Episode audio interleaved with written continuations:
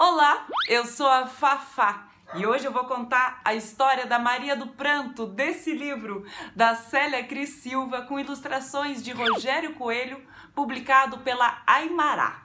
Vamos ativar então a minha antena captadora de histórias? Um, dois, três e já!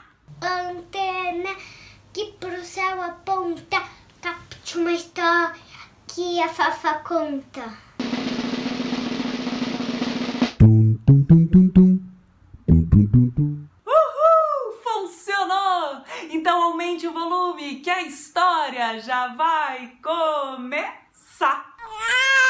Maria nasceu num dia de São João e por pouco não nasce no meio da dança da quadrilha. A parteira, assim que a tirou de dentro de sua mãe, nem precisou fazer nada. Maria saiu berrando um choro tão sentido que nada a fazia parar. Benzeram, deram banho de ervas, benzeram de novo, fizeram mil simpatias, mas nada adiantou. Parava para mamar e dormir, mas quando acordava começava a sinfonia de choro.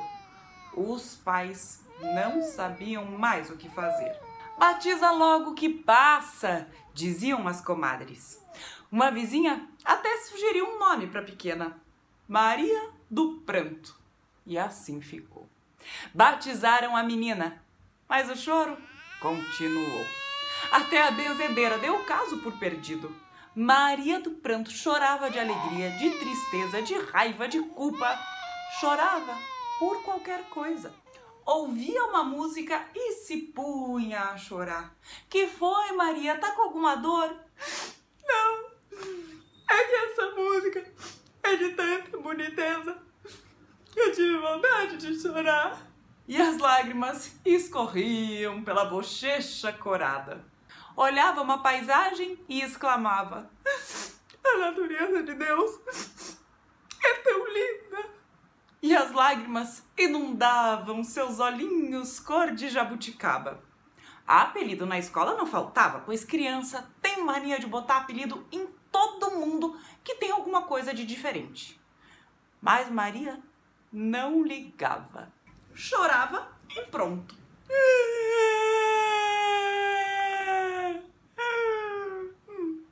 Foi ficando moça Maria. Linda, linda, os olhinhos sempre brilhando, porque sempre estava chorando. Uma tarde viu passar em frente à sua janela uma viúva chorando muito. Os olhos de Maria começaram a vazar. Foi atrás da viúva e lhe deu um abraço, mas soluçava tanto que mal conseguia falar. A viúva estranhou. Estranhou. E depois ficou matutando. Então, num susto, teve um pensamento doido. Foi para cima da Maria e sacudia a moça, gritando e perguntando por que diacho ela chorava tanto pelo seu marido finado se nem o conhecia. Ou será que conhecia? Dizia que se ela não tivesse nenhum sentimento por ele, não choraria daquele jeito. E a pobre Maria quase apanhou da viúva.